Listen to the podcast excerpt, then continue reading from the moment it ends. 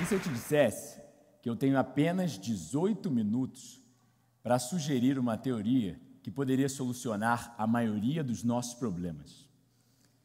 É, cresci, infelizmente, como uma criança bem doente, com inúmeros problemas de saúde, o que me levou a ser obeso.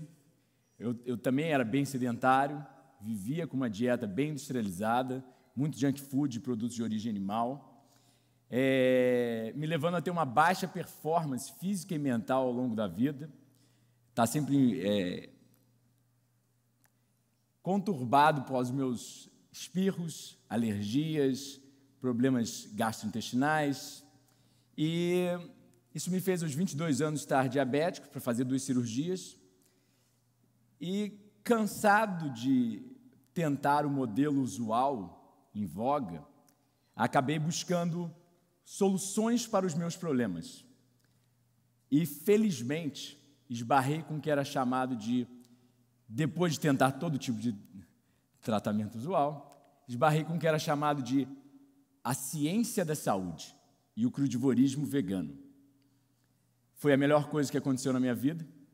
É, eu não consigo ter palavras para descrever o bem-estar, os benefícios físicos e mentais que eu vivenciei ao longo desses últimos 11 anos de caminhada, já que são há 11 anos que eu vivo primariamente de frutas e vegetais e uma pequena quantidade de oleaginosas cruas. É, já pratiquei jejuns até mais de é, 24 dias só de água. É, para falar a verdade, acabei de quebrar um jejum de três dias para uma maior, um melhor funcionamento neurológico para essa palestra. Então, me deu o melhor desempenho que eu podia imaginar físico, o melhor desempenho que eu podia imaginar mental. Eu não sou uma pessoa espiritualista, mas uma conexão com o todo, com o mundo, uma empatia que é incapaz de ser descrita.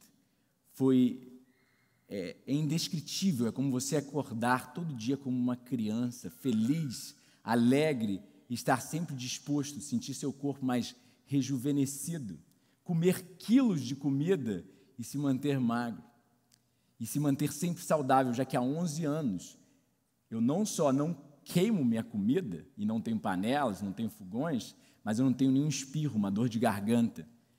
E, bom, toda teoria nova é geralmente ostracizada.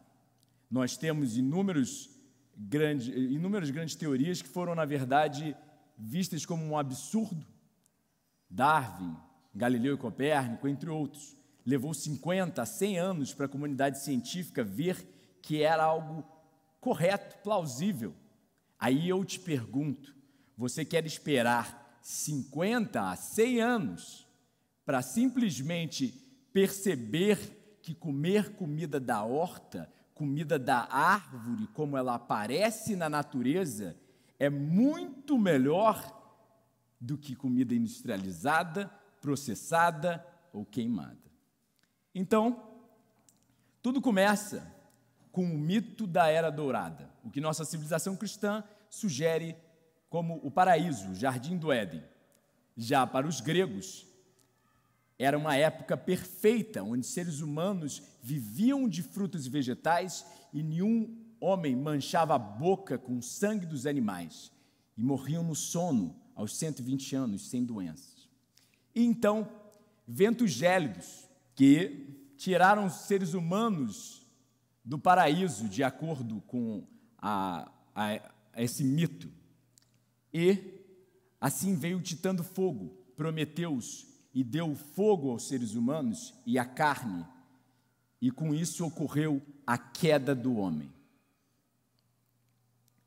Nós facilmente conseguimos correlacionar com os dados da geologia, que mostra que ocorreu uma era glacial em torno de 100 mil anos atrás. E essa era glacial acabou há 13 mil anos, começando com o que nós chamamos de o período neolítico. Foi a introdução da agricultura de grãos e a domesticação de animais. Ou seja, mudamos de uma natureza nômade, arbórea, frugal, para uma natureza estacionária, baseada em grãos e pedaços de animais mortos e suas secreções mamárias. Então, tudo indica, temos dados antropológicos para sugerir que seres humanos, provar que seres humanos habitam a Terra em torno de 8 milhões de anos. O cozimento é algo extremamente recente na nossa dieta, a introdução de grãos e pedaços de animais mortos cada vez mais frequentes é muito mais, mais recente. Nós temos, sabemos que existem em torno de 700 mil espécies no planeta e nenhuma delas cozinha. Apenas o ser humano. E é o único que sofre de doenças crônico-degenerativas. Então nós vamos para a antropologia. O Dr. Alan Walker, ao estudar parâmetros dentários de fósseis de seres humanos até o período dos hominídeos, é, até um período muito recente, mostra marcas de animais comedores de frutas. Nós temos o Dr. o Dr. Francis. Pottinger publicando uma pesquisa depois de 10 anos ao estudar gatos e mostrar que quanto mais ele cozinhava suas comidas e mais ele introduzia alimentos refinados, mais eles degeneravam, apresentando todo tipo de problema crônico ou agudo que seres humanos vivenciam. Ele foi o pai da epigenética, mostrando que o que a gente faz hoje tem efeitos transgeracionais para as próximas gerações. E os gatos, ao, ao, após a terceira geração, se tornavam tão doentes, tão fracos, que não conseguiam mais reprocriar e morriam. Nós temos então Camilo Malardi, um médico que provou há mais de 100 anos que simplesmente por cozinhar uma batata, 420 substâncias tóxicas se formavam nela.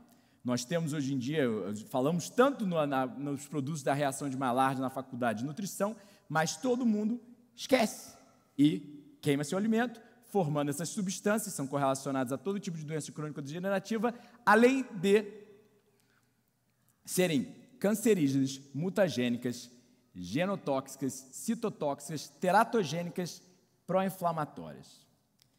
Nós temos o que é chamado de leucocitose digestiva.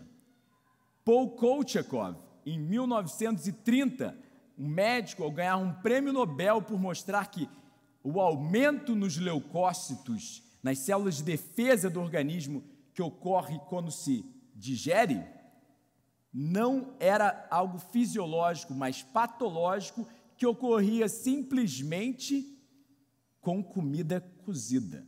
Comida crua não causava esse efeito, o que leva-nos a concluir, o que levou ele a concluir que comida cozida para o organismo era algo patológico. Temos o Dr. Weston Price, que mostrou ao mundo, ao comparar seus pacientes do mundo ocidental com seus pacientes do mundo primitivo, que já que ele viajou para cidades primitivas, é, civilizações primitivas durante 10 anos, e mostrou que essas pessoas, sem aos 80 anos, sem nunca nem ter visto é, a ciência médica atual ou nada da tecnologia moderna, não tinham cáries, tinham um, um corpo perfeito, dentição perfeita e eram muito mais produtivos. Nós temos é, Sir Robert McGarrison, um outro médico, foi pago pela corte britânica para passar 20, 10 anos é, com os Hunza, uma civilização no norte do Paquistão que vivia primariamente de comida crua, de frutos e vegetais, e alegou ser extremamente impressionante a saúde dessa espécie, que chegava, foi, foi chamada até mesmo de Shangri-La por parar o envelhecimento, onde sugere-se que seres, homens fazem filhos aos 100 anos de idade. Nós temos o que é chamado no higienismo de a lei das similaridades. Ou seja, usamos anatomia comparada e taxonomia para mostrar que animais similares comem de forma similar. Ou seja, é como se a natureza tivesse feito cada espécie embutida com ferramentas para se alimentar. Anatomia, fisiologia, bioquímica são ferramentas que cada animal tem para animais carnívoros. Os reais carnívoros comem o animal cru, fresco, abatendo ele na hora, secretando grandes quantidades de ácidos para digerir proteínas, não secretando amílase, uma enzima para digerir carboidratos, conseguindo alcançar 120 quilômetros, impondo até duas toneladas na mandíbula. E, se você realmente acha que você foi feito para o consumo de carne, abata um animal cru com as suas mãos, coma-o sem sal, sem cozinhar. E depois a gente, depois você me conta.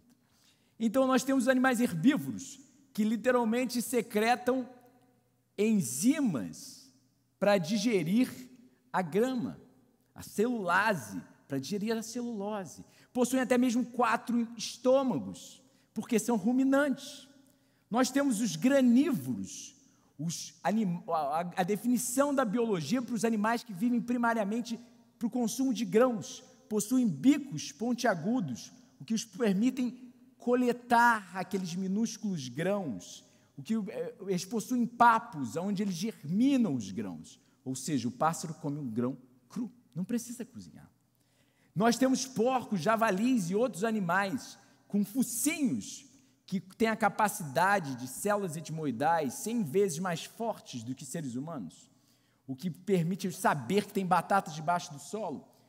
Eles possuem patas para escavar, secretam grandes quantidades de amílase, já que eles comem a batata crua. E, provavelmente, como eles comem sem sal e sem tempero e sem cozimento, eles sentem gosto no amido, coisa que animais frugívoros, ou seja, a definição da biologia para os animais que vivem primariamente de frutas e vegetais. A definição dos animais que conseguem enxergar cores, porque eles precisam diferenciar frutas verdes de uma madura.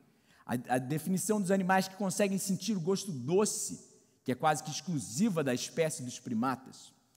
Por isso que você joga uma manga para um gato, ele não, ele não pira. Você joga uma manga para um animal, você joga um, um pedaço de salmão para o seu gatinho, ele, ele, ele fica apaixonado. Então, nós temos visão no espectro de todas as cores, capacidade de sentir o gosto doce, polegares opostos, o que permite uma vida arbórea e a colheita das frutas, elas cabem ergonomicamente na nossa mão. Nós temos, não biosintetizamos vitamina C como animais carnívoros o fazem. Morremos de escorbuto sem ela. Então temos o criacionismo ou o evolucionismo. A maior parte das pessoas sugere e não gosta de ser chamado de um primata, obviamente.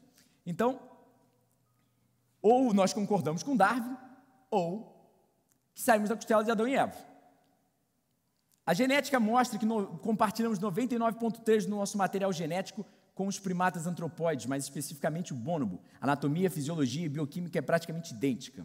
Os dados da epidemiologia que mostram que a principal causa de morte do mundo é o consumo insuficiente de frutas. Temos a primatologia mostrando que a alta ingestão de micronutrientes desses primatas que vivem primariamente de frutos e vegetais crus, é imensuravelmente maior do que as nossas recomendações dietéticas diárias e por isso eles são extremamente mais saudáveis.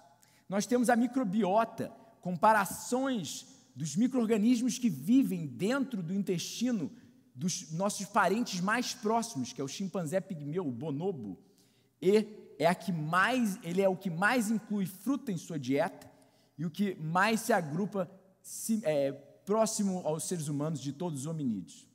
Nós temos as doenças cardiovasculares que matam 38% da população mundial. E nós sabemos que fazem pesquisas comparando pessoas em dietas frugívoras, em dietas veganas saudáveis e em dietas onívoras saudáveis. Se tem como ter uma dieta onívora saudável.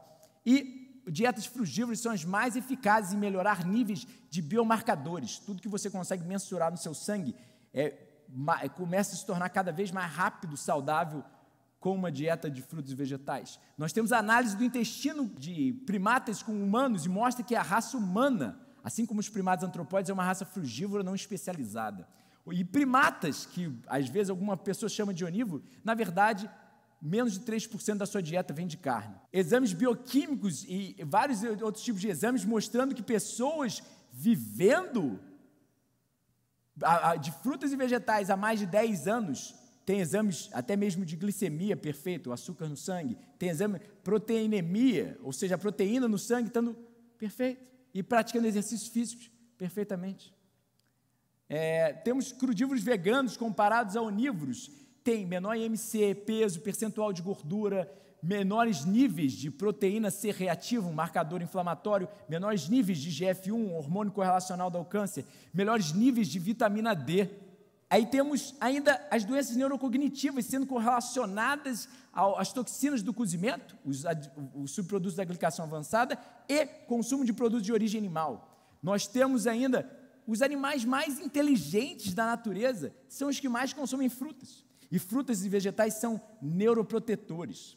Nós ainda temos os alimentos que influenciam no comportamento. Nós sabemos que primatas, ao comer é, é, plantas mais similares so, à soja ficam mais agressivos, enquanto ele, quando eles comem frutas, eles ficam mais, menos agressivos. E nós sabemos que os bonobos, da onde nós saímos há 6 milhões de anos atrás, a, a raça que nós divergimos, vivem primariamente de frutas. Então a solução que eu sugiro é fruticultura e educação nutricional.